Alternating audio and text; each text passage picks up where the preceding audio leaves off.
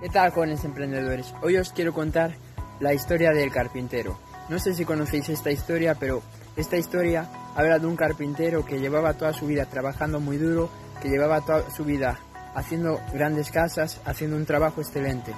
Pero ya le tocaba retirarse, ya era el momento de descansar y ya tenía ganas de jubilarse. Pero antes de jubilarse, su jefe le dijo, mira, queremos que hagas la última casa y ya te dejamos descansar y ya te puedes retirar. Entonces el carpintero accedió, pero accedió de mala gana. Entonces lo que hizo fue hacer una casa, construir una casa mediocre, sin cuidar los detalles, sin dar lo mejor de sí mismo. Entonces la casa la terminó rápido y deprisa. Y el jefe cuando vio la casa le dijo, mira, tengo algo para ti. Entonces le dio la llave de la casa y le dijo, eh, esta casa es para ti en reconocimiento del gran trabajo que has hecho durante tantos años.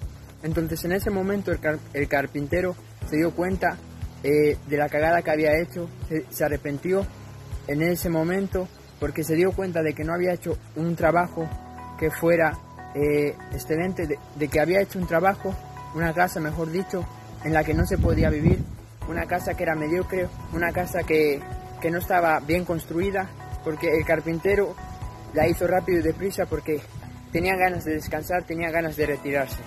Entonces, la moraleja es que hagas lo que hagas, tienes que dar lo mejor de ti mismo.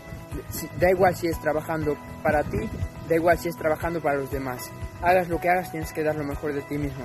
Y sobre todo, nunca puedes terminar algo y tener la sensación o la emoción de que podrías haber dado más. Jamás puede pasar eso.